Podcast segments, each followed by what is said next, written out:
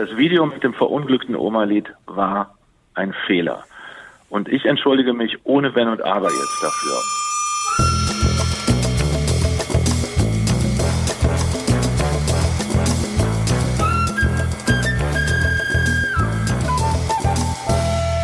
Hallo und herzlich willkommen zu einer neuen Ausgabe der Medienwoche, der wöchentlichen Medienrundschau von mir, Christian Mayer von der Welt und Stefan Winterbauer von Media. Hi, hier, hallo. Hey, Christian, hast du irgendwas, hast du einen Espresso getrunken schon? Diese Energie, Warum? die hat mich. Ja, ich dachte mir, äh, zum neuen Jahr äh, eben muss man jetzt besonders dynamisch äh, weggeblasen, ja. Ach, hallo erstmal. Äh. Also, nee, äh, das geht nicht. Ja, ähm, okay. jetzt hier äh, Dynamik angesagt. Und das neue Jahr geht ja auch schon mit vielen Themen los. Wir waren ja in einer kleinen Weihnachts-, Winter-, sonst wie Silvesterpause ja. und da ist ja schon wieder so viel passiert, oh. dass ich naja, irgendwie war ich auch ganz froh, dass Urlaub war zwischendurch. Ja, wir waren eigentlich, muss man ehrlich sagen, ganz froh, dass wir äh, in Pause waren, als die ganze Umweltsau-Geschichte losging und dachten, äh, es geht, wir können daran vorbeigehen, geht aber leider nicht. Nachher gleich noch ganz viel zu diesem Thema, was immer größer wurde, als das neue Jahr äh, voranschritt.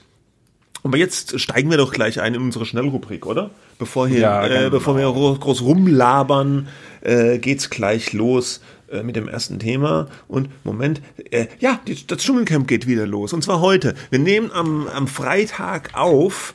Und äh, RTL hat äh, die allseits beliebte oder gehasste Sendung Ich bin ein Star, holt mich heraus, vorgezogen, jetzt heute auf den 10. Januar. Wieso haben, vorgezogen?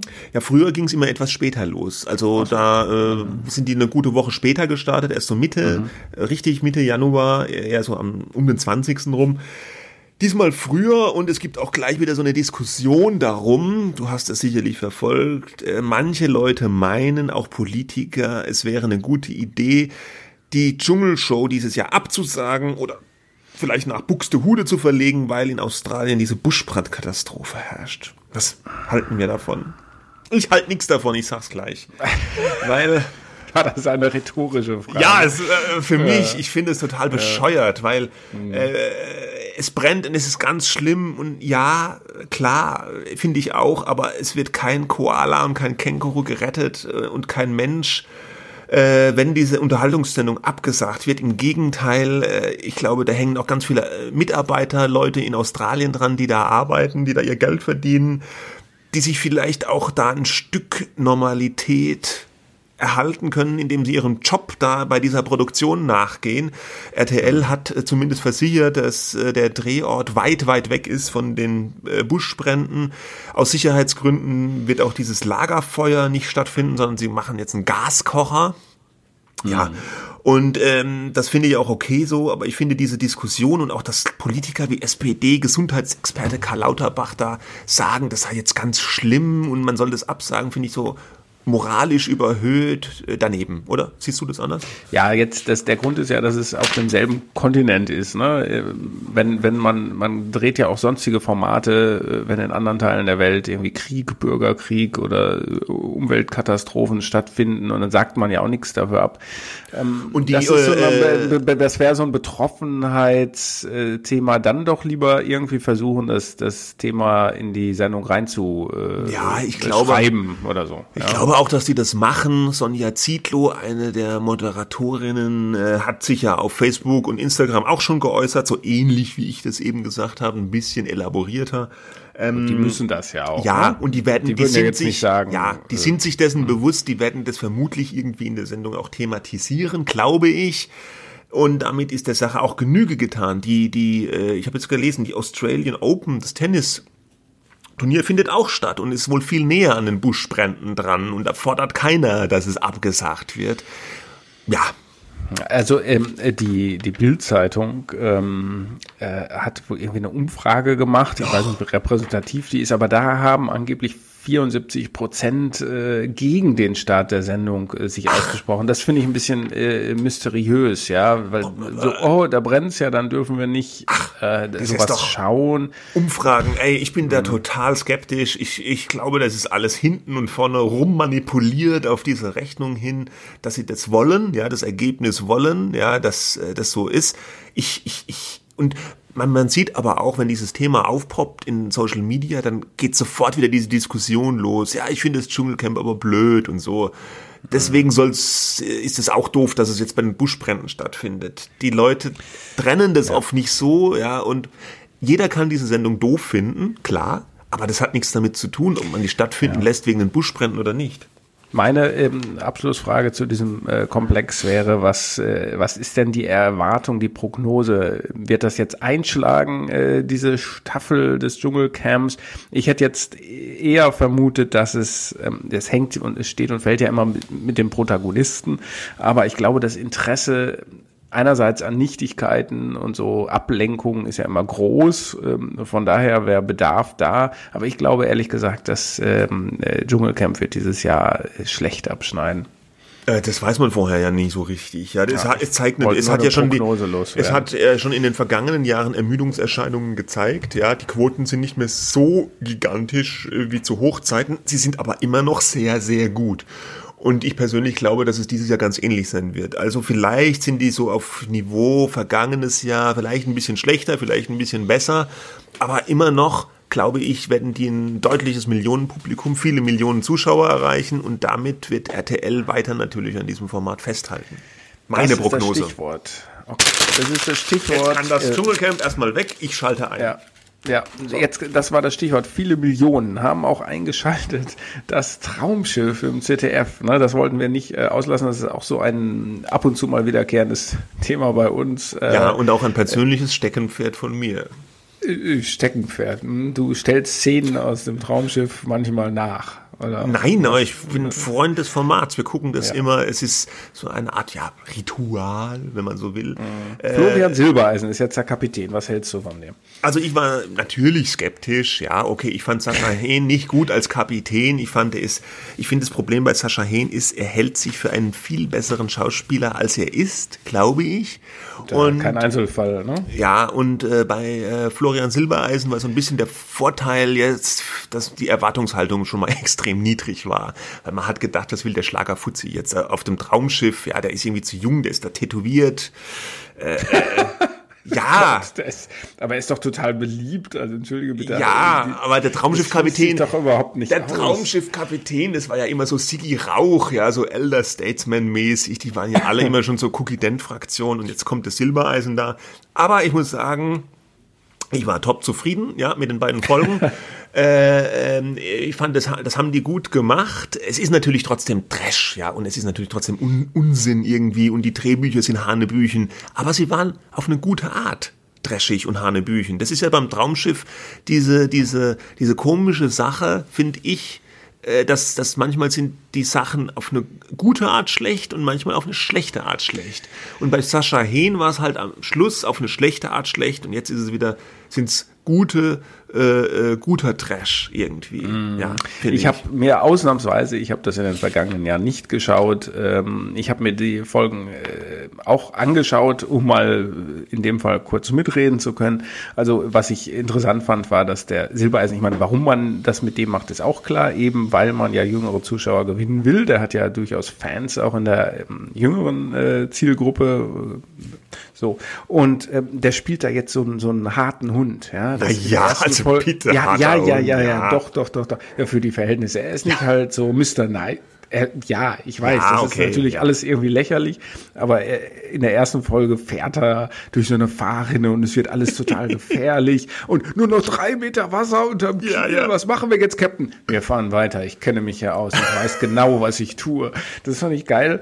Und in der zweiten Folge war so ein blinder Passagier an Bord und die Bordchefin oder sowas, die hat den irgendwie, die fand den irgendwie ganz nett, aber Silbereisen hat ihn gleich verdonnert, äh, irgendwelche Dienste zu schieben und zu fegen im Maschinenraum oder sowas. Ja, das, das, ist, ist so natürlich eine, der Ausmaß des Bad Guy. Ja, auf so eine putzige, hergibt, auf so ja. eine putzige Art den Bad Guy da rauskehren. Ja, das liegt wahrscheinlich eben aber auch an seinen Tätowierungen. Da denken die sich, ja, der ist ja so tätowiert und so, da muss er auch so ein bisschen Bad Aber ich bitte dich, sein. Tätowierungen sind doch heute Mainstream. Aber nicht bei den Traumschiff-Zuschauern, die sind ja alle oder viele Ü60, da ist es immer noch. Auf dem Traumschiff ist es halt noch so wie früher. Na gut, ja, ja, wie in den 80ern. Und genau. man muss sagen, um dieses Thema abzuschließen, jetzt vielleicht, äh, es hat funktioniert, die Rechnung ging auf, Quote war beides mal sehr, sehr gut, deutlich über sieben Millionen Zuschauer und sogar den Tatort jeweils hinter sich gelassen im ersten. Und das ist schon keine kleine Leistung für so ein betagtes Format. Ja. Gut. Weg damit.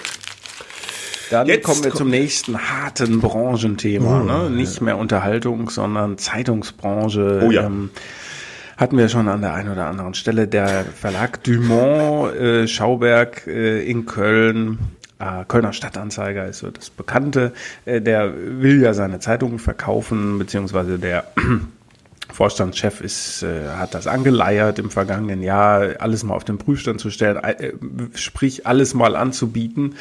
Und Zwischenbilanz war ja Berliner Verlag weg für ein Appel und ein Ei oder für gar nichts, man weiß es nicht so genau. Ähm, und Köln äh, wurde kurz vor Jahresende beschlossen, bleibt jetzt im Verlag. Ja, also der Kölner äh, Express und der Stadtanzeiger. Der Stadtanzeiger. Ne? Äh, dem Express geht's nicht so gut, dem Stadtanzeiger, der hat ordentliche Renditen, also keine Not eigentlich zu verkaufen. Und jetzt muss man eigentlich nur noch zwei, sich über zwei Zeitungen im Klaren werden. Erstens äh, die Mitteldeutsche Zeitung in Halle äh, und die, äh, der, die, die Hamburger Morgenpost in, in Hamburg.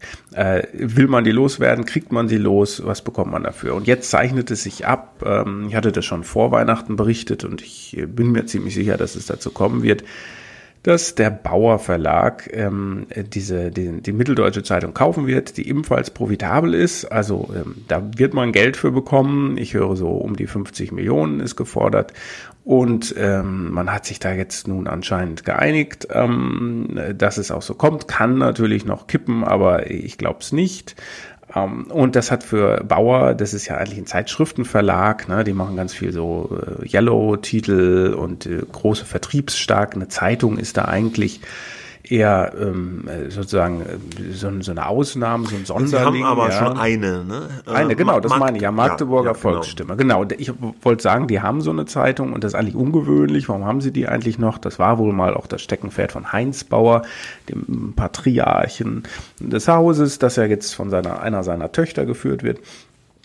Aber die Mitteldeutsche äh, Zeitung würde super passen, weil selbes äh, Bundesland äh, liegt also nah beieinander, auch wenn die unterschiedliche Vertriebsgebiete haben. Und da könnte man dann im Verlag, natürlich nicht in der Redaktion, eine ganz schöne Menge zusammenlegen und ähm, zwei profitable Zeitungen vermutlich noch profitabler machen. Und deswegen glaube ich, dass das zu einem Deal kommen wird, denn in Köln möchte man halt eben gern verkaufen. Das Problem ist jetzt nur die Hamburger Morgenpost, denn der geht es auch gar nicht gut. Die hat äh, schwierige Zeiten hinter sich, wie fast alle Boulevardtitel in Deutschland.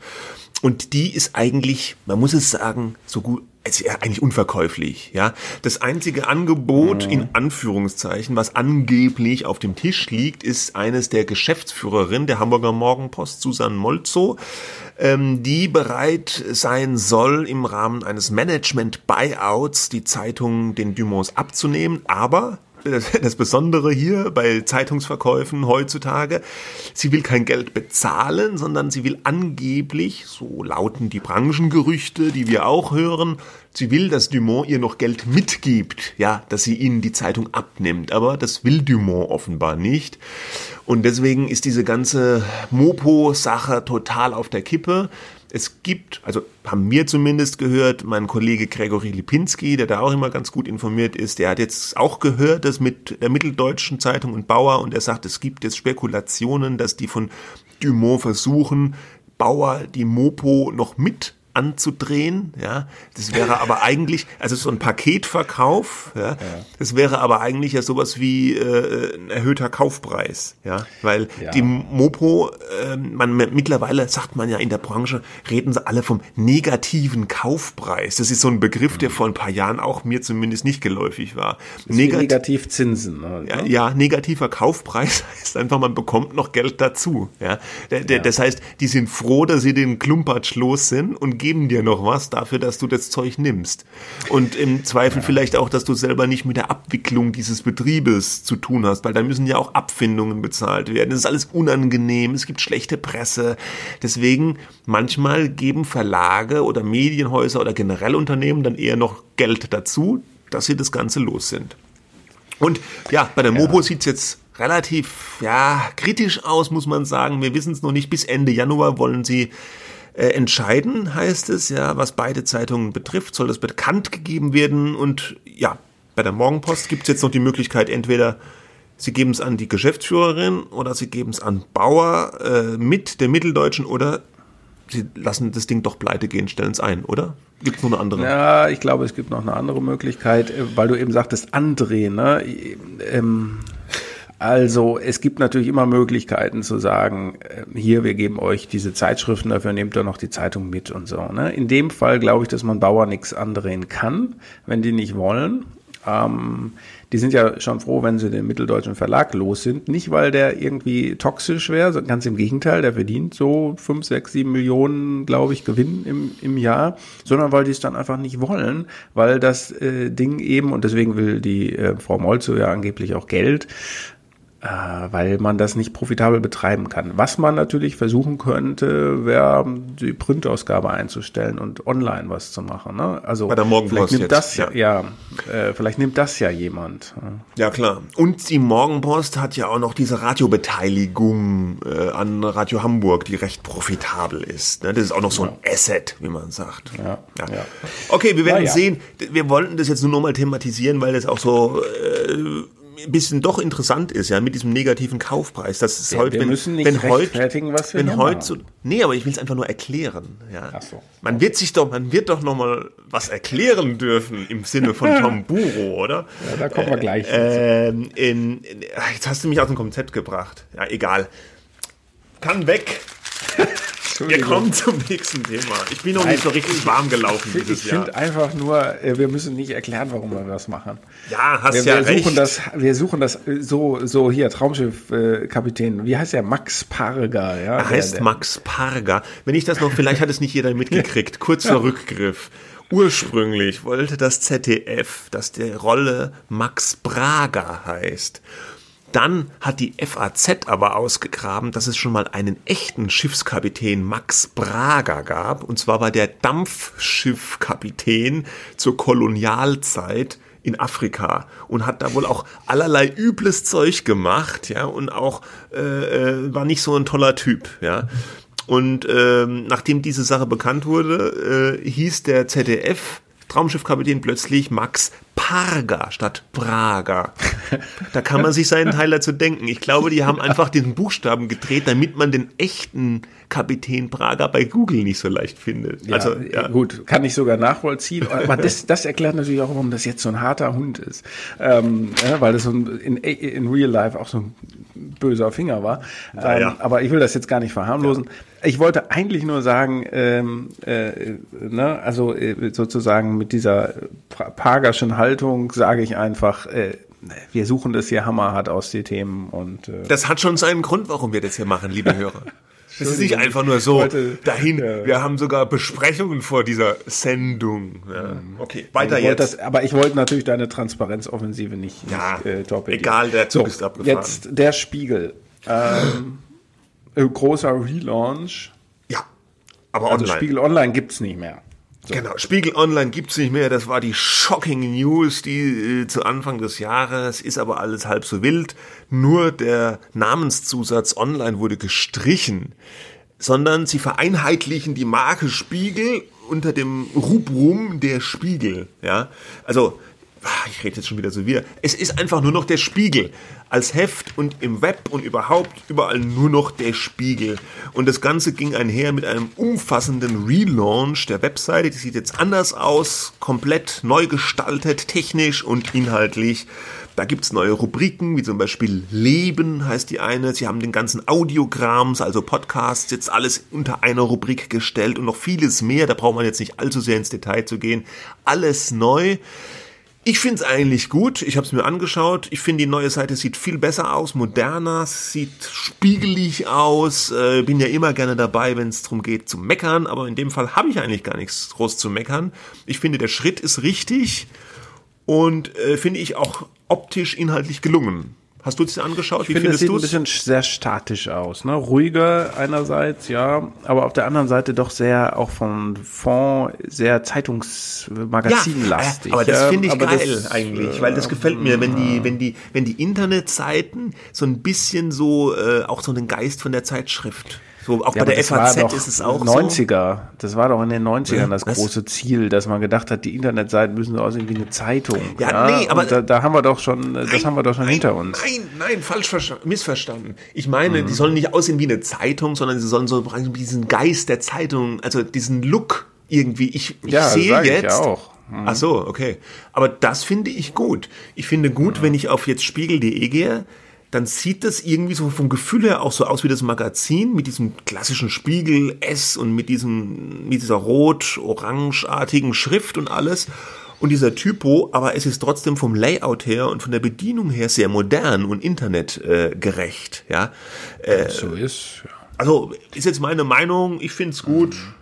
Die, man wird sehen, wie sich die das dann ja auf die Nutzerzahlen ausschlägt. Ob ja. sie damit, das ist ja das eigentliche Ziel von uns allen, ne, ob man da Digitalabonnenten gewinnt, darum ja, ja. geht's, ja. Äh, ist das etwas, ein Angebot, was so aufbereitet ist, dass die Leute eher bereit sind, als im alten äh, Layout oder in der alten Anmutung äh, zu sagen, ja, da bezahle ich äh, im Monat 20 Euro dafür, für das äh, Komplettangebot, äh, denn das, das ist das Ziel und nichts anderes. Das soll auch nicht das soll natürlich auch immer gut aussehen, das haben auch alle irgendwie zum Ziel, aber es soll einfach und allein dem Zweck folgen, dem Nutzer äh, verständlich zu machen, das hier ist ein Angebot, für das man auch bezahlen kann und sogar sollte, denn da bekommst du Sachen, die du sonst für umsonst nicht bekommst. Das ist die einzige Botschaft, die so eine Seite, außer natürlich, dass da äh, richtige, korrekte, schnelle, interessante äh, Nachrichten und Geschichten stehen. Und die haben ja, die haben ja beim Spiegel auch diese Zusammenlegung der Redaktionen mittlerweile durchgezogen, also Print und Online-Redaktionen wurden da jetzt verzahnt, zusammengelegt. Das muss sicherlich alles noch zusammenwachsen, aber das ist natürlich auch jetzt so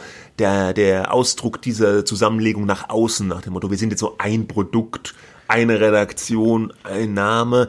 Und da muss man schon sagen, ich weiß nicht, der neue, immer noch relativ neue Chefredakteur äh, äh, Steffen Klusmann, der vorher das Manager-Magazin gemacht hat, äh, der hat da jetzt schon, finde ich, meine Meinung, relativ viel bewegt in relativ kurzer Zeit. Diese, die, natürlich gab es da auch eine Vorarbeit, ja, und mhm. ewig viel Streit und zurechtgeruckel vorher, bevor der gekommen ist. Aber unter seiner Führung zumindest jetzt wurde endlich mal diese lange, äh, ewig geplante Redaktionsfusion durchgezogen und jetzt dieser Online-Relaunch durchgezogen.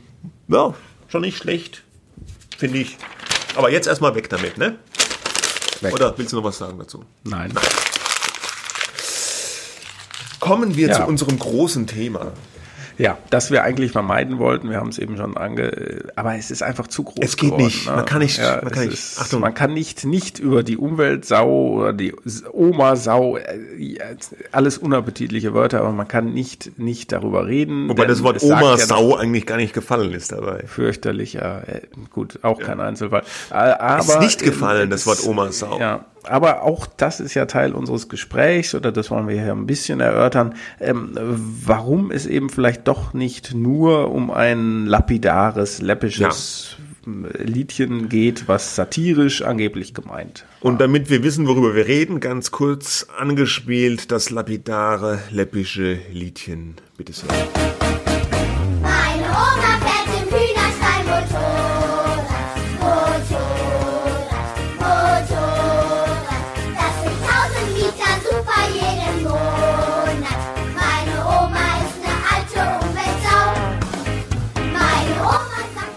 Und so äh, ging es weiter zu hören gewesen ähm, um Weihnachten herum, ich glaube kurz nach Weihnachten im WDR-Hörfunk. Äh, intoniert vom WDR Kinderchor, wussten bisher auch nicht alle, dass der WDR noch einen eigenen Kinderchor betreibt. Und dann ging es los. Dieses Video, es gab ein Video zu diesem Lied. Dieses Video wurde vom WDR auf Facebook gepostet und hat einen mega Shitstorm, das ist hier mal angemessen dieser Begriff, ausgelöst. Es gab also unfassbar viel negative äh, Reaktionen, Kritik auf dieses Video. Es wurde gesagt, hier werden die Generationen aufeinander gehetzt, die Kinder werden instrumentalisiert für den Gesinnungsklimakampf vom öffentlich-rechtlichen Rundfunk. Auf Facebook ging's rund, auf Twitter ging's rund. Es gab wohl viele Anrufe beim Sender, es gab E-Mails. Das Ganze ist sehr schnell eskaliert. Der Sender hat sich dann daraufhin entschlossen, das Video relativ schnell aufgrund der Massivität dieses Shitstorms wieder vom Netz zu nehmen, also zu löschen. Ja, das war am 27. September, äh. Dezember. Ah ja, okay, du hast die Daten drauf, sehr gut. Dann hat man sich beim WDR entschlossen, äh, aufgrund des, also als sie dann dieses Video runtergenommen haben, wurde der Shitstorm aber nicht etwa weniger, sondern es haben sich dann wieder andere Leute aufgeregt, haben gerufen, Zensur, wie könnt ihr das machen? Hier einknicken, das Video runternehmen.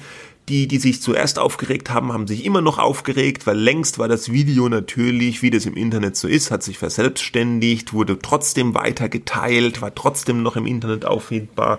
Die Aufregung wurde eher noch mehr. Dann hat man sich beim WDR entschlossen, wir machen jetzt eine Sondersendung dazu im Hörfunk, ja, wo sie das ganze Thema nochmal aufarbeiten. Da haben sie nochmal erklärt, wie das gemeint war, dass man nicht die Omas alle generell beleidigen wollte, sondern dass es halt eine satirisch das äh, Video und Lied ist.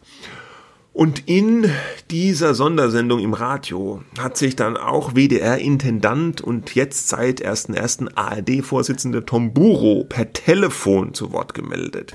Der war wohl zu dem Zeitpunkt im Krankenhaus am Krankenbett seines sehr alten Vaters und hat trotzdem sich dann zu Wort gemeldet und ohne Wenn und Aber für dieses Video entschuldigt. Das war der O-Ton, den wir kurz gehört haben äh, am Anfang dieser Sendung. Ja, wie ging es dann weiter? Äh, ja, dann wurde es halt auch nicht äh, besser. Die, äh, es gab ja sogar Demonstrationen, Stimmt. Kundgebungen vor ja. dem Sender, von ähm, auch teilweise initiiert und ähm, begleitet von rechten Gruppen aus dem rechten Spektrum. Dann haben sich Identitäre, ähm, also gleiches Spektrum, äh, auf dem Dach äh, vom WDR, die sind ja in der Innenstadt von Köln äh, beheimatet, ähm, da großflächig auf dem Dach gestellt und so ein Plakat äh, ausgerollt. Und das folgt folgte immer so dieser, diesem äh, Schema, wie kann ein öffentlich-rechtlicher Sender denn einen so doch nicht kleinen Teil seines Publikums so schlimm beleidigen? Das war die eine äh, Fraktion. Also äh, es gab zuerst diese Empörung in sozialen Netzwerken, äh, wo es dann auch Analysen gab, dass das eben teilweise äh, oder maßgeblich, ist so ein bisschen unklar, von rechten Gruppen ge gesteuert wurde oder äh, zu versucht wurde, das zu instrumentalisieren, wobei man ja auch immer sagen muss, Twitter nutzt ein sehr, sehr geringer Teil der Bevölkerung, aber doch eben Multiplikatoren. Da fühlen sich dann wiederum Politiker angesprochen oder bemüßigt zu sagen, oh, da müssen wir uns jetzt auch zu äußern, wie beispielsweise Armin Laschet, der ja, stimmt, der Ministerpräsident, ja, ja. der auch gesagt hat, sagt, sowas sagt man doch nicht. Und nach dieser Entschuldigung, also das ist die eine äh, Seite, wo, wo, man, wo der WDR dann Zunder bekommen hat. Und die andere Seite kam dann nach der Entschuldigung ähm, von Buro, dieser sehr schnellen, äh, so machen wir nicht wieder. Das hat wohl nicht er entschieden, dass das Video dann gelöscht wurde auf den Plattformen, sondern WDR 2, äh, Senderchef Jochen Rausch. Ähm, und ähm, aber er hat sich halt dahinter gestellt mit seiner Entschuldigung und die zweite, ähm, äh, das zweite Problem entstand dann dadurch, dass äh, vor allem im eigenen Haus äh, Leute gesagt haben, ey, ähm, ich meine, das kann man jetzt nur finden, wie man will, diesen, diesen Song, aber es ist Satire ähm, und äh, da, da, gilt doch die Presse, ob, und, und egal, ob das Pressefreiheit ist oder nicht, aber ähm, äh, ob das Satire ist oder nicht, da gilt doch die innere Pressefreiheit. Da kann doch nicht ein Intendant einfach hergehen und sagen, das löschen wir jetzt aber mal. Ähm, oder weil, einfach sagen, das äh, geht so nicht. Ja, das geht so äh, nicht. Äh, ja. Das entscheidet doch eine Redaktion am Ende, mhm. was gesendet wird oder nicht. Also das ist immer so Theorie und Praxis äh, unterschiedliche Dinge, aber aber es ist natürlich so. Ähm, und da gibt's eben die sogenannte innere Pressefreiheit. Und äh, der fühlt man sich verpflichtet und deswegen muss sich Buro nun auch rechtfertigen und bis hin zu Rücktrittsforderungen, dass ein guter Intendant eben so etwas nicht macht. Es gab da dann zunächst einmal noch die sogenannte, also was heißt die sogenannte, es gab die Redakteursvertretung des WDR, das ist so eine Art Betriebsrat der WDR-Redakteure, die haben dann öffentlich sozusagen die, das verurteilt und kritisiert, dass Tom Buro sich da so schnell entschuldigt hat und haben auch die Löschung des Videos kritisiert. Und dann gab es noch eine, eine zweite Kritik. Es gab einen offenen Brief von TV-Autoren, also nicht nur WDR-Leuten, sondern auch anderen TV-Autoren, die äh, im Wesentlichen auch aus dem Bereich der Comedy äh, kommen, zum Beispiel Heute Show oder ich weiß nicht, ob jemand von Extra 3 auch dabei war, aber auf jeden Fall verschiedene Leute und die haben auch einen, diesen offenen Brief veröffentlicht, wo sie eben Tomburo massiv dafür äh, kritisiert haben, äh, für diese Entschuldigung und eben auch diese Rücktrittsforderung erhoben haben. Initiiert wurde dieser offene Brief von dem Autoren Stefan Stuckmann, ne? Richtig. Äh, ja. Der arbeitet hauptsächlich fürs ZDF, glaube ich oder? Ja, also der ist, ja, letzte große äh, Sache von ihm war die Polizsatire Eichwald MDB. Es war so eine ZDF-Neo-Serie äh, in zwei Staffeln, also erst auf ZDF Neo, dann im ZDF. Ähm, er war Showrunner dieser Serie, also hat die sich ausgedacht und hat im Grunde die auch maßgeblich äh, mit einem Team natürlich umgesetzt, hat die geschrieben, hat aber auch für zahlreiche Comedy-Formate gearbeitet und der hat nun äh, Leute, Kollegen gesucht, die sich dieser, diesem Aufruf, diesem offenen Brief anschließen. Äh, und er hat dann auch nochmal auf Zeit Online genau dargelegt, äh, warum er findet, dass so ein Intendant nicht mehr zur Zeit passt, äh, ähm, dass Toburo vielleicht ein guter Intendant gewesen wäre, aber mit so einer Aktion sich sozusagen ins Abseits geschossen hat. Mit dem und hast du mit dem habe ich gesprochen, gesprochen ja. und das hören wir uns jetzt mal an. Herr Stuckmann, Sie fordern in einem offenen Brief, den etwa 40 Fernsehautoren etwas mehr unterschrieben haben, den Rücktritt von WDR-Chef Tom Buro ähm, wegen seiner Entschuldigung für die Umweltsau-Satire. Ähm, ja. Warum muss es eigentlich immer gleich ein, ein Rücktritt sein? Ja, was heißt immer gleich? Das ist, äh, also aus unserer Sicht ist der Fall jetzt einfach sehr, sehr schwerwiegend und ähm, geht halt sehr tief und rührt direkt so an, äh, an, an bestimmten Grundfesten. Äh, also ich glaube, die man innerhalb des WDRs gewahrt sein äh, lassen muss, also innerhalb von der, der Senderführung in Form von Herrn Buro und eventuell seinen Stellvertretern und dem Rest des Hauses und dann natürlich auch äh, diese Grundsätze, also reden konkret von Pressefreiheit. Frei. Kann ja so größer fassen, Freiheit an sich, die man natürlich dann auch nach außen kommentieren muss. An uns, an Freie und dann aber auch natürlich ans, ans Publikum selbst. Und die sehen wir halt gefährdet durch diesen ganzen, äh, durch diesen ganzen Skandal oder beziehungsweise den Umgang mit diesem Skandal. Ähm, Sie, Sie sagen, rüttelt an den Grundfesten. Und, und Grundfeste bedeutet in diesem Fall diese innere Pressefreiheit. Ähm, äh, ich meine, man könnte ja auch sagen, der Mann, also Buro, fand jetzt diese Satire nicht gelungen. Er sah, sah einen Teil seiner Hörer äh, beleidigt. Dann kann man sich doch auch mal entschuldigen. Was ist so schlimm daran, hat er, glaube ich, selber gesagt. Ja, ich finde, ähm, also das, das, das Ganze hat zwei Seiten. Aber die eine ist natürlich, wenn man sich dieses Lied tatsächlich anschaut, also ich finde es fast schon intellektuell unehrlich, wenn Leute sagen, also wenn Leute, die einen gewissen Intellekt haben, tatsächlich behaupten, sie fühlen sich dadurch beleidigt, weil dann damit legt man die, die Hemmschwelle so tief, dass sie einfach eigentlich fast beliebig gerissen werden kann von also fast jedem Kunstprodukt. Weil tatsächlich ist ja, wenn man sich den Text, also es ist ja auch, es wird ja wieder und wieder wiederholt, diese Argumentation, also ich bin jetzt ja auch nicht der Erste, der das sagt, aber tatsächlich ein, ein Lied, in dem eine fiktionale Oma besungen wird, die relativ konkret beschrieben wird in ihrer Haltung, also steht ja genauso wenig für, für alle anderen oder für Omas generell wie, also, was nicht, ein, ein prügelnder Vater in einem Fernsehdrama oder äh, wir hatten auch dieses Beispiel in unserem Brief, äh, in unserem offenen Brief, der, der Papa was a Rolling Stone, dann wird halt wie diese Band The Temptations besingt, ein Vater, der Alkoholiker ist, sein Leben nicht in den Griff kriegt und also dem Lied macht ja auch keiner, oder kann man ja auch tatsächlich ernsthaft nicht den Vorwurf machen, dass es Männer an sich äh, irgendwie diskreditiert. Mhm. Und tatsächlich ähm, finde ich, also diese Diskussion hier zu führen, halte ich schon für, für komplett abwegig. Und alles andere leitet sich dann daran ab, dass also ich halte mhm. den, den Grundvorwurf, um den es geht, ja. also für für gar nicht haltbar. Mhm. Er hätte also äh, das Ganze am besten ignoriert. Was wäre eine bessere Strategie gewesen für einen Intendanten, der, wie Sie äh, auch selber in einem Beitrag für die Zeit geschrieben haben, äh, die Ideale eines Senders verkörpert? Ich finde es gar nicht schlimm, weil also das ist, man, man muss die Leute auch irgendwie abholen. Man kann, glaube ich, auch nicht von, von jedem im Land verlangen, dass man, dass er genau versteht, äh, wie, so ein Text funktioniert und dann auf einer bestimmten Ebene geht es ja auch um Hörensagen. Dann schnappen Leute irgendwie auf, der WDR nennt äh, alte Leute Oma-Sau und sind empört. Ich glaube, es, es, hätte durchaus einen Weg gegeben, in dem Tamburo gesagt hat, es tut mir leid, wenn sich jemand angegriffen fühlt äh, durch diesen Song, aber das war nicht unsere Absicht und, äh, und Punkt. Und quasi dann sich, sich hinter die, die, die äh, Journalisten im eigenen Haus stellt oder die Satireautoren und Autorinnen und die Diskussion da beendet, aber tatsächlich nicht, ähm, nicht einen Schritt weiter geht und äh, quasi die, die, die Meinungsfreiheit angreift und also diese, diesen, diesen Eingriff in die eigene, äh, diese Selbstzensur weiter, weiter vorantreibt. Und tatsächlich an auch in dem Moment, also ich kann sogar verstehen, dass er am ersten, im ersten Tag, am ersten Tag äh, bestimmte Fehler begangen hat, weil wer, wer weiß, wie die internen Abläufe waren. Es war ein Wochenende, weil er war bei, beim Krankenhaus bei seinem Vater. Wahrscheinlich war er gestresst. Vielleicht hat er das Lied gar nicht selber gesehen. Vielleicht hat ihm irgendein Referent gesagt, hier Omas Umweltsau. Und das sind ja auch Wörter, die erstmal irgendwie nicht freundlich klingen und äh, nicht, freundlich sind, wenn man sie losgelöst aus dem Kontext hört. Und vielleicht hat er in dem Moment wirklich gedacht, okay, wir haben einen Fehler gemacht. Und äh, hatte dann das Pech, dass dann gleichzeitig diese Live-Sendung war, wo er sich eingeschaltet hat und was Falsches gesagt hat.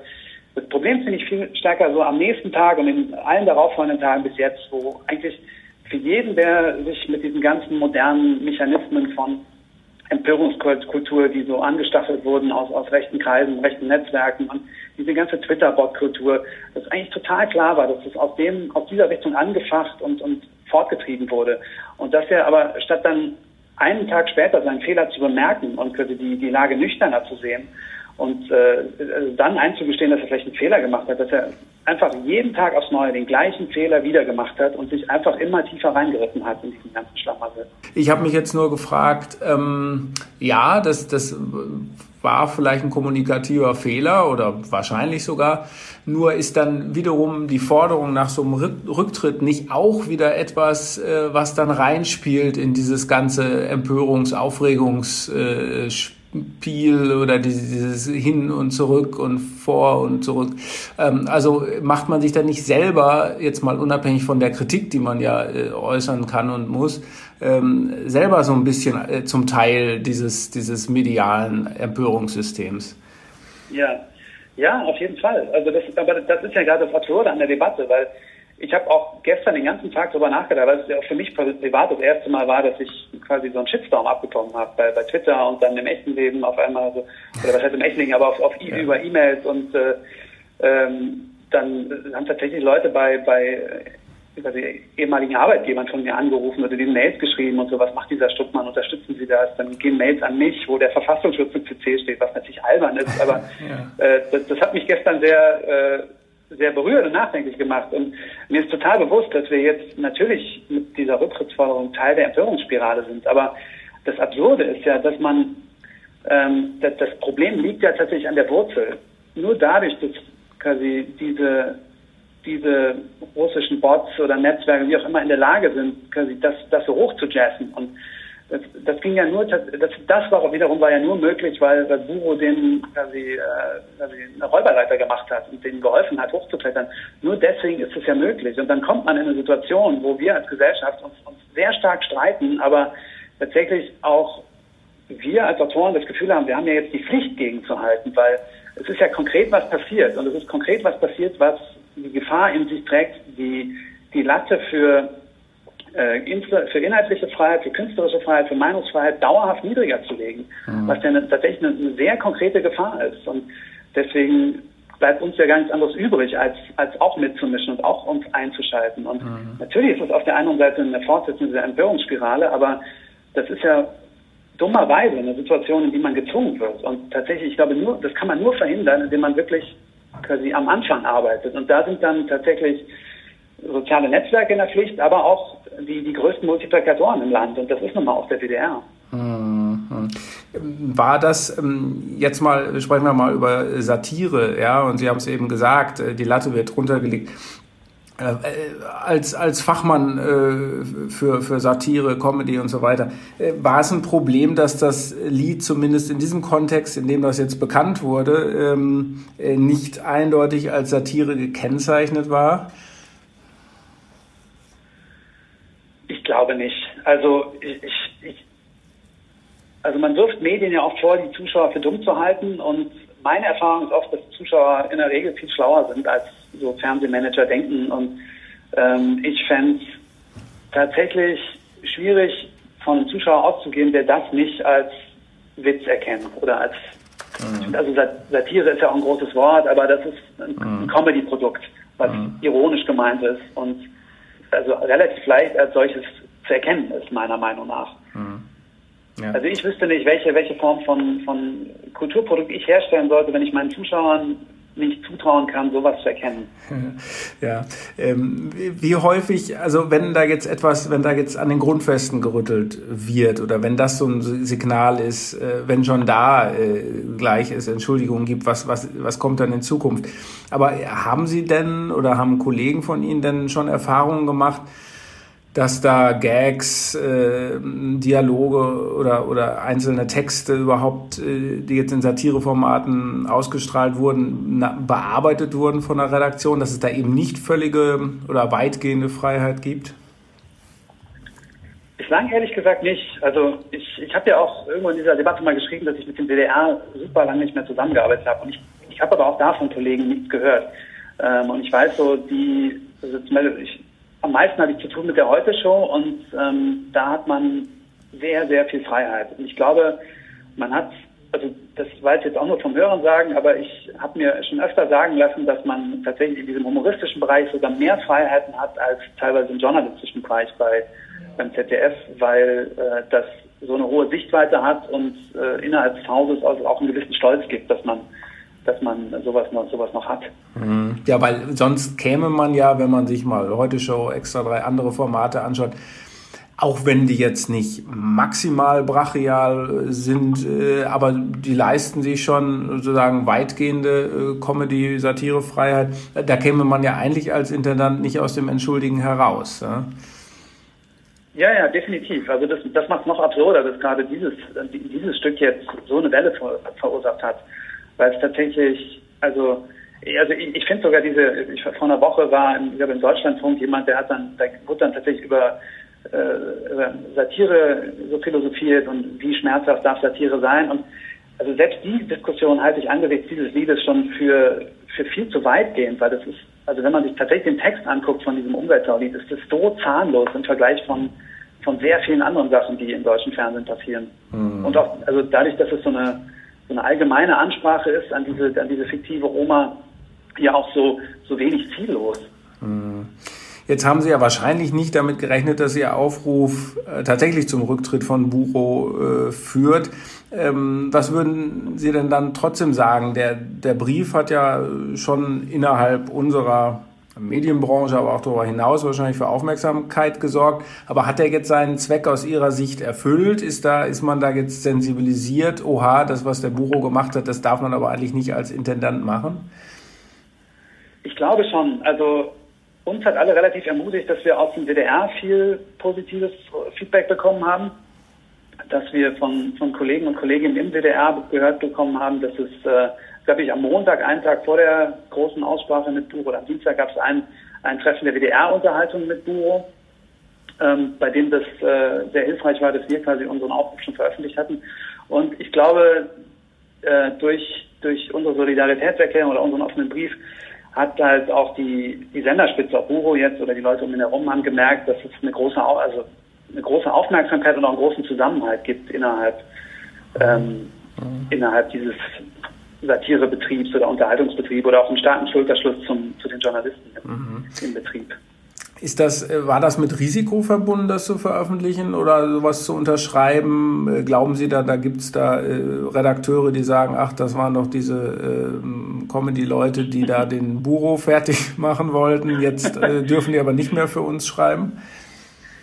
Ich, ich glaube ehrlich gesagt nicht. Also es kann auch sein, dass ich einfach kein Gespür dafür habe und äh, meine Sturheit da siegt, aber ich glaube ehrlich gesagt, also so wie ich, ich kenne das ZDF besser als den DDR, aber so wie ich öffentlich-rechtliche Sender kennengelernt habe in meinen, ich mache das jetzt mehr als 15 Jahre, sind die selber so streitfreudig und ähm, es, ich, ich habe auch immer gemerkt, so, es gibt nicht den einen WDR oder das eine ZDF.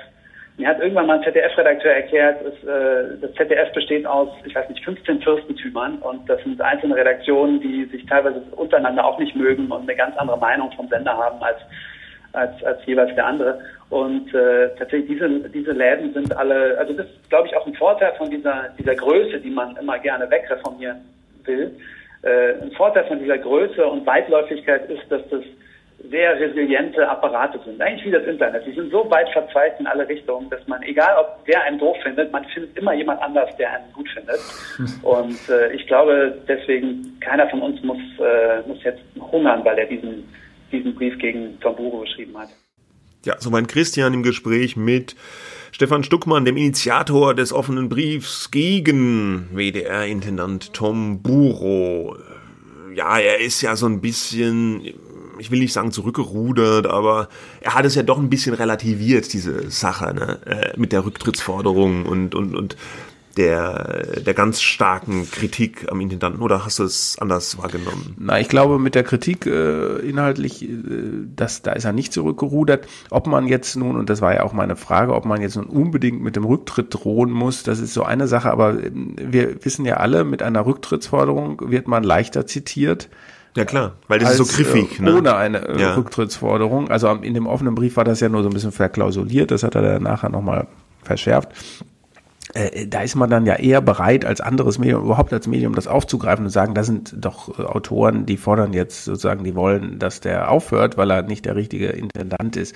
Also insofern hat es wahrscheinlich auch seinen Zweck erfüllt mit dem Preis eben, dass man eben Teil dieser ganzen Empörungsmaschine geworden ist. Mm, ja, ja. Was man bei der ganzen Sache auch noch ähm, sagen muss, was interessant ist und vielleicht, ich weiß nicht, ob es alle mitgekriegt haben, ähm, die haben sie ein, ein Vorwurf war ja auch, äh, und was Tom Buro ja auch in seinen ganzen Rechtfertigungen gesagt hat, hoppla, bin gegen das Mikrofon gedengelt, ähm, dass Satire immer als Satire erkennbar sein muss. Und das war auch so ein bisschen so ein Kritikpunkt an diesem Kinderchorstück, ja. Das hätte einfach nicht gepasst, die Leute hätten das missverstanden und der Clou eigentlich ist, dass hinterher äh, bekannt wurde, dass das Lied schon im November, also viel früher veröffentlicht wurde, auch im WDR, und zwar im Rahmen einer Sendung, die sogar explizit Satire Deluxe heißt. Und da wurde das auch schon mal im Rundfunk ähm, zu Gehör gebracht, zwar nicht vom Kinderchor, sondern von einem Bühnen Menschen. Da, äh, das war eine längere Sendung, da ging es um verschiedene Themen des Jahres, eben auch um Klima und so weiter. Und da wurde das Lied folgendermaßen eingeführt. Irgendwann, wenn du im Auto nach Hause kommst, dann stehen deine Kinder bei dir, ja, stehen sie in der Hofeinfahrt, so wie die Zwillinge aus Shining, ja. Und dann machen sie so Notizen. Okay. Ja, und dann melden sie das Ganze dann bei der Fridays for Future Hotline ja, wo du deine nächsten Verwandten dann denunzieren kannst. Ja, aber du wirst lachen, so eine Hotline, die gibt's tatsächlich schon, ja? Echt? Und da landen ungefähr solche Sprachnachrichten drauf. Meine Oma fährt im Hühnerstall Motorrad, Motorrad, Motorrad. Das sind tausend Liter Super jeden Monat. Meine Oma ist eine alte Umweltsau. Ja. Und da gab's keinen Shitstorm. Ne? Äh, also da äh, das hat keinen gejuckt einfach, äh, als sie dieses Liedchen da im Rahmen dieser Sendung gemacht das, haben. Die haben sich das hätte ja auch keinen gejuckt, wenn das in der Heute-Show äh, ja, gelaufen wäre. Äh, ja, oder wenn es einfach nicht auf Facebook gestellt worden wäre, wenn sie es nur im Radio gelassen hätten. Die haben sich beim WDR offenbar gedacht, oh, das ist ja ganz lustiges, dieses Quatschliedchen da, äh, das nehmen wir nochmal mit dem Kinderchor auf, weil es einfach so lustig ist. ja. Und das ging halt megamäßig nach hinten los.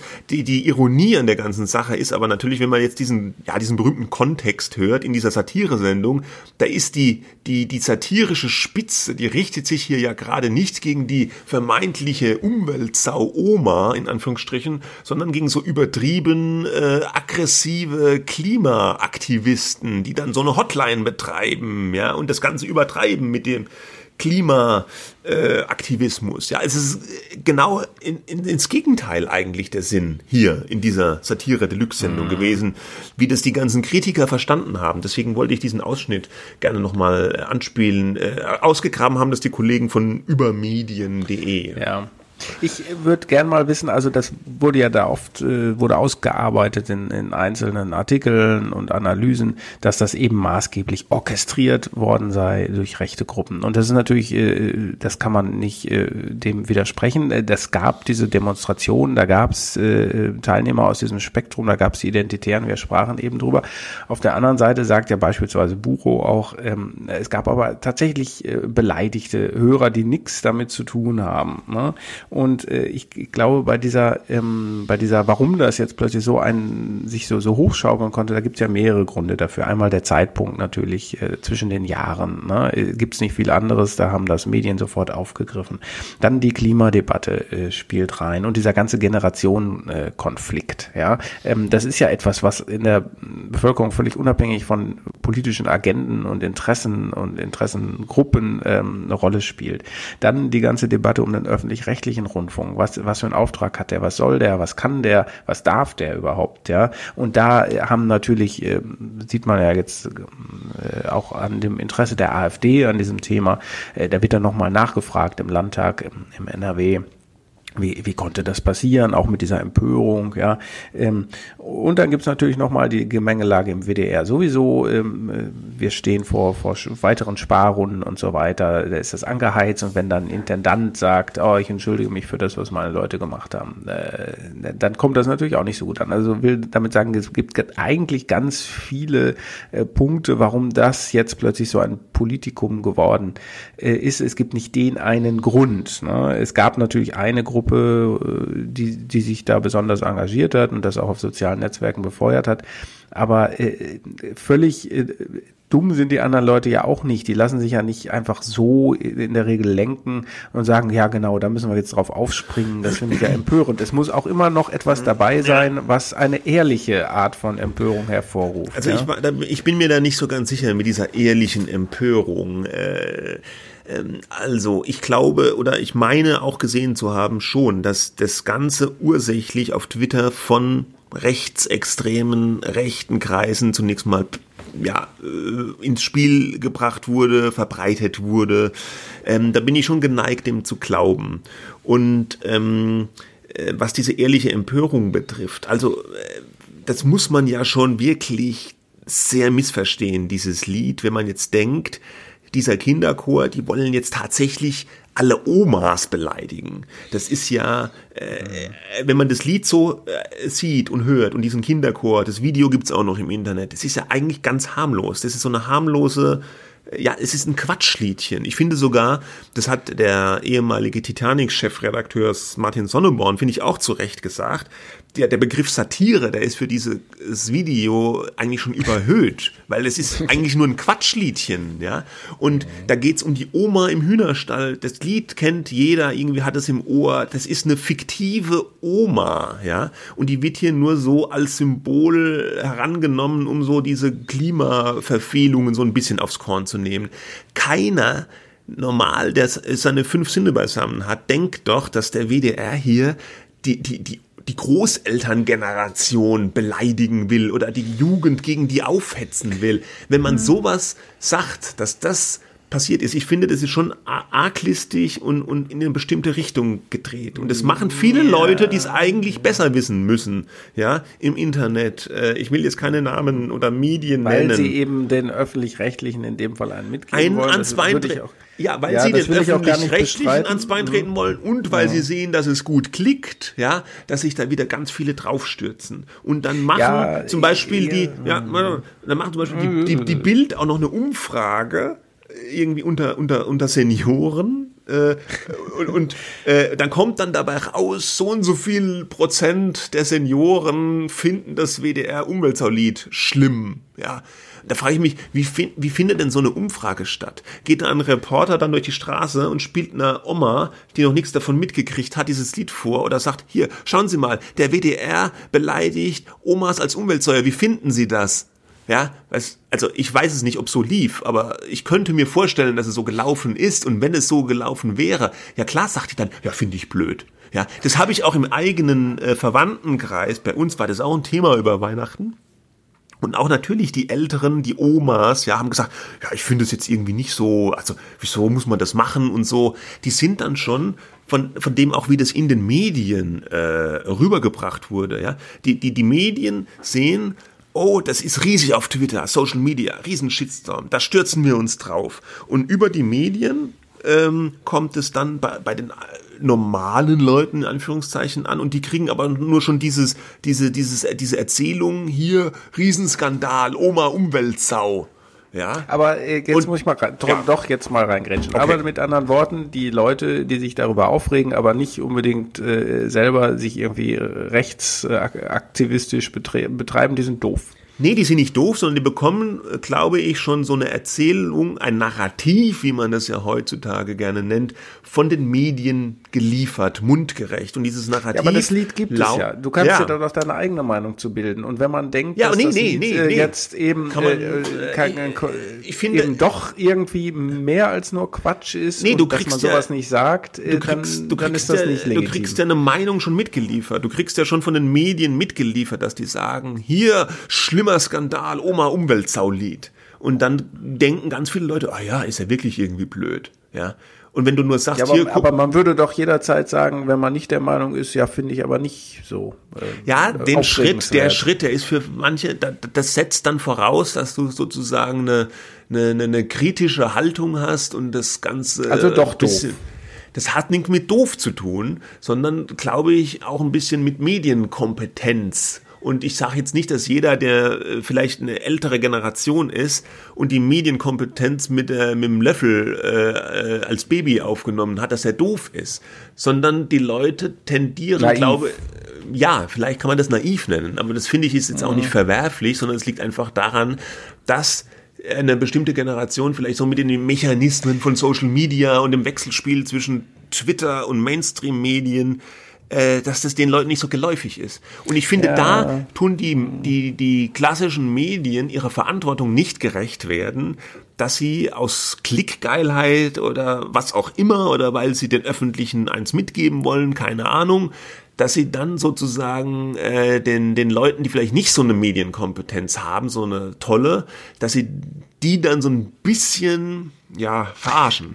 Naja, ich. also ja, ja, diese Mechanismen gibt es und die kann man ja auch gar nicht wegdiskutieren. Ich glaube nur, dass es trotzdem auch Buro, ich nehme den jetzt einfach mal ähm, der Argumentation willen auch ein bisschen in Schutz, äh, nicht Unrecht äh, hat, dass es eben doch Leute gibt, die nicht äh, naiv sind oder die finden das einfach nicht, nicht witzig und die fühlen sich irgendwie angegangen und das hat eben mit diesem einen Grund zu tun, den ich eben genannt habe, dieser aktuell schwelende äh, Unwohlsein über die ganze Klima Klimadebatte ja. und den eingeklinkten Generationenkonflikt, wo dir quasi dann, dass man das auch äh, sagen ohne Aufregung diskutieren kann, ohne eine Skandalisierung, ohne eine Emotionalisierung, alles geschenkt, ja. Aber wir, wir, wir sind halt in einer gereizten, nervösen Zeit, ja, äh, und da lassen sich viele von anstecken, dass das äh, vielleicht nicht gerade gut ist, das ist eine andere Sache. Aber deswegen muss man nicht trotzdem gleich auf so ein rechtes Narrativ reinfallen, wenn man sagt, du, das finde ich jetzt aber nicht äh, und so. Äh, äh du kannst das Ganze total äh, dekonstruieren, diese ganze Debatte, und auch völlig zu Recht, ja, aber es bleibt trotzdem immer noch ein Rest ähm, von so einer Empörung Empörung, wo du das den Leuten eben nicht vorwerfen kannst und wo ich es als Reflex auch jetzt nicht unbedingt vollkommen falsch fand, was Buro äh, gesagt hat. Er hätte es wahrscheinlich sich nicht so schnell und so überhaupt in, dieser Form entschuldigen sollen. Es hätte einen Mittelweg gegeben, so wie der Stuckmann das wahrscheinlich auch findet, ähm, den wir eben gehört haben. Aber ähm, es, es ist halt, man, man, kann das nicht einfach so sagen, naja, ich erkläre euch das jetzt mal und es ist eigentlich, äh, es ist eigentlich gar nichts. Äh, das ist auch ein Zeichen der Zeit, ne? Und, und wo, wo so gesellschaftliche Umbrüche und Unwohlsein und Nervosität irgendwie eine Rolle spielt. Ähm, und das ist ähm, mehr als eine simple Inszenierung, glaube ich nicht, dass da noch ein bisschen mehr dahinter steckt. Das mag sein. Und ich glaube auch, dass Ja, der Buro das- allerletztes, dass, so, Ja. dass, dass der Buro in so einem Catch-22 war. Ne? Wenn er gesagt hätte, pff, äh, mir doch egal, ja, ähm, äh, das, äh, das ist so und so und ich entschuldige mich für gar nichts, hätte er genau, wäre die Empörung genauso groß gewesen. Ja, okay. Gleich, gleich nochmal zum Buro. Was, was das andere betrifft, ja, vielleicht sind auch welche dann ehrlich empört oder wären auch empört gewesen, wenn es nicht dieses Buhai gegeben hätte, nur wenn sie das Lied im Radio hören. Okay, geschenkt glaube ich auch. Kann man ja auch sein. Man kann das Lied auch doof finden. Ich finde es jetzt auch nicht mega witzig, ja. Aber ich finde, die, die Medien, um mal wieder zu pauschalisieren, und die Politiker, ja, da werden immer diese Sonntagsreden gehalten. Ja, die Verantwortung und so weiter. Und wir leben in so aufgeregten Zeiten. Und dann schimpft man über den Trump, der wegen jedem Scheiß da auf Twitter einen ra- raushaut. Und dann haben wir über Weihnachten so einen Shitstorm über so ein Liedchen im WDR. Und was hat der NRW-Ministerpräsident? Nix Besseres zu tun, als sofort über Twitter der Medien Deutschland mitzuteilen, dass er das auch nicht gut findet. Kann man dann nicht einfach mal die Füße stillhalten und fünf Minuten nachdenken, ob es das jetzt wert ist? Ja, wenn ich mich sonst darüber aufrege, dass der Trump jeden Quatsch in die Welt raus twittert, ja, kann das nicht der Herr Laschet auch mal vielleicht kurz denken und erst dann twittern? Und Das die Medien. Und die Medien, ja, auch immer aufgeregt, ja, ganz schlimm alles. Und wenn es dann irgendwas gibt, irgendeine Umweltsau, die durchs Dorf getrieben wird, springen sie alle drauf, wie bekloppt und machen Riesenartikel, einen nach dem anderen, statt dass man mal versucht, die ganze Sache ein bisschen runterzukochen. Klar, es gab vielleicht auch echte Empörung und man kann drüber streiten, aber es wurde ja nicht versucht, das Ganze irgendwie differenziert zu betrachten oder so oder das zu erklären groß, sondern es wird ja voll skandalisiert, ja. Und das finde Aber ich von, von, von vielen Seiten, ne? Das ist Ja, von vielen Seiten. Punkt, äh, Und ähm, dann noch- es gibt nicht die eine Wahr Wahrheit, aber du hast noch, was du was du zu Laschet sagst, das teile ich vollkommen. Äh, Also ein Politiker hat sich da eigentlich rauszuhalten und das erweckt ja noch viel mehr wieder so den Eindruck, und dann wurde es nachher abgeschaltet oder gelöscht oder was auch immer. Und dann, aha, da, da folgt, Ja. das ist wieder der Staatsrundfunk. Ja. Genau. Und damit hat natürlich der Laschet dem Buro auch einen Bärendienst erwiesen. Ich glaube jetzt nicht, dass das was damit zu tun hat, aber es war zeitlich halt in der Nähe, ja. Laschet teilt auf Twitter mit, er findet es nicht gut, Tom Buro entschuldigt sich kurz danach, ja. Das sieht natürlich blöd aus. Ich glaube nicht, dass es da einen Zusammenhang gibt, aber natürlich gibt es wieder Futter für die Leute, die da Staatsfunk rufen und so weiter. Und Tom Buro, jetzt Entschuldigung, ja, hätte er nicht reagiert. Also ich finde, der Intendant kann sich schon überlegen, wo ist eine Schwelle, wo ich jetzt reagiere oder mich entschuldige. Hätte es nicht gereicht, wenn jetzt der Programmchef hergegangen wäre und gesagt hätte, ja, okay, es tut uns leid, wenn Leute sich von dem Lied angegriffen fühlen und es missverstanden haben, so und so haben wir es gemeint, so und so war das ursprünglich mal in dieser Satire Deluxe Sendung gemeint, ja, das hätte ja der WDR auch mal offensiv kommunizieren können, wie das ursprünglich war, haben die nicht gemacht. Warum? Und dann Schluss, Klappe halten, einmal kurz erklären, sagen, tut uns leid, wenn sich da jemand auf den Schlips getreten gefühlt hat, so wollten wir das nicht verstanden wissen und dann Ruhe bewahren und nicht jeder redet und dann wird hier noch ein Interview gegeben und dann muss er sich im Spiegel jetzt auch noch rechtfertigen und so. Das macht's doch alles nur noch viel schlimmer. Sorry. Ja, nein, das ist richtig. Äh, Das, äh, das, das sehe das sehe ich durchaus auch so. Ähm, ich glaube, dass natürlich äh, sozusagen die Ursache, die Folgen, die Konsequenzen und so weiter ähm, auch äh, sehr vielschichtig äh, sind. Man kann das nicht auf ein einfaches Narrativ runterbrechen. Aber diese Kommunikationsstrategie, die du da jetzt eben genannt hast, wäre wahrscheinlich die angemessene gewesen, um das Ganze eben eben auch runterzukochen. Auch die Empörung der Medien, du hast es auch ähm, genannt, das ja, da, das war schon, das war schon übertrieben. Das hatte viel mit der Zeit zu tun, äh, ne, zwischen zwischen den Jahren. Das ist keine Entschuldigung, das ist nur eine Begründung. Ja. Ja, ja. Und mit der Zeit und ich glaube halt auch mit, ich weiß ja, wie die Medien so ungefähr funktionieren oder bilde es mir zumindest ein. Ja. Die sehen dann, äh, wie sich ihre Klickstatistik entwickelt über die Feiertage und die sehen, das Umweltthema zieht wie Bolle ab. Ja. Und dann gibt's mehr davon. Ja. So läuft's nun mal leider immer noch. Und ähm, ähm, ja, was wollte ich noch sagen? Ach ja, der Spiegel, genau. Weil du gesagt hast, Catch 22, ja. Äh, äh, Tom Buro Das ist eine Situation, aus der man äh, eigentlich nicht rauskommt, Genau. ohne nicht irgendwie doch was zu zerdeppern. Genau. Und klar, da war der Buro, da ist er jetzt drin, ja, das stimmt. Der hat ja jetzt im Spiegel äh, ein Interview gegeben, wo er sich nochmal rechtfertigt und nochmal erklärt, dass es richtig war, sich zu entschuldigen und so. Man wird sich doch nochmal entschuldigen dürfen und so. Und dann sagt er auch, ja, ich habe doch hier nicht, ich will doch nicht die Maßstäbe für Satire neu definieren. Und dann sagt der Spiegel, ja doch, das tun sie aber doch faktisch. Und dann Buro, nein, tue ich nicht. Der Spiegel, doch, tun sie wohl. Und so, so ein bisschen, nein, doch, äh, ja. Louis und, ja, und da an diesem Interview, äh, da, da hat man sehr schön ges- gesehen, wie der Bucho da aus der Falle einfach nicht mehr rauskommt. Er hätte im Prinzip, müsste er sagen, Leute, es war ein Fehler, dass ich mich da entschuldigt habe. Ich entschuldige mich für meine Entschuldigung. Äh, ich hätte besser mal die Klappe gehalten. Und so ist es halt. Sorry. Aber das kann er natürlich nicht, weil dann würden alle sagen, ah, er ist ja dem Amt nicht gewachsen. Jetzt gibt er es sogar zu. Tretet ihn zurück. Ja. Insofern. Ja, Catch und wir 22. sehen, Insofern, das war zum Jahreswechsel und zum Jahresstart nicht unbedingt so die ideale, der ideale Auftakt, aber man kann da auch wieder was draus lernen, beziehungsweise es zeichnet sich einfach ab, wie es weitergeht, nämlich nicht viel anders als im Vorjahr. Ähm, Alles wird aufgeblasen, alles wird hysterisch äh, diskutiert, am Ende sind ganz viele Seiten beschädigt. Ähm, der öffentlich-rechtliche Rundfunk steht unter Druck wie nie zu Recht einerseits, aber eben andererseits auch für Gründe, wo man jetzt sagen äh, müsste, äh, mal die Kirche im Dorf lassen. Ähm, dieser dieser Klimagenerationenkonflikt wird äh, weitergehen. Ähm, äh, da muss eine Annäherung eigentlich stattfinden, dass man mal wieder miteinander redet. Das ist natürlich auch bla bla, aber es ist am Ende so, ja. Es gibt ja auch ganz viele neue Bücher jetzt, wo darüber gesprochen wird, wie wir wieder besser miteinander reden. Malcolm Gladwell hat im vergangenen Jahr so ein Buch geschrieben. Äh, andere kommen nach. Ich meine, das sind so, das sind so, so Zeichen der Zeit, ne? ähm, Und das, das klingt dann auch gleich so Sonntagsreden mäßig. Aber ähm, es werden halt, es wird halt wahnsinnig viel Interessenpolitik betrieben. Und da ist das ein ganz exemplarisches äh, Beispiel, so, so traurig äh, und läppisch es anfing und so traurig es weiterging. Äh, so wahr ist es, glaube ich, eben doch auch. Ja. Und wirklich die goldene Regel auf Twitter einfach mal erstmal die Klappe halten. Dann und gucken, einen Tag warten. Wird ja gar keiner mehr was schreiben. Ja, doch, oder? doch, da wird schon noch genug geschrieben, ja. Und die anderen können ja, aber man selber, für einen selber mal, sich so verinnerlichen, einfach mal so diesem, diesem ersten Impuls, ich muss da jetzt was raushauen, ich muss da jetzt was sagen, dem Ja. einfach mal einen, ein- einfach mal einen Moment nicht nachgeben. Aber, gucken. aber das kannst du ja allen denen, die eben eine Agenda haben, nicht sagen, denn das genau wollen die ja nicht.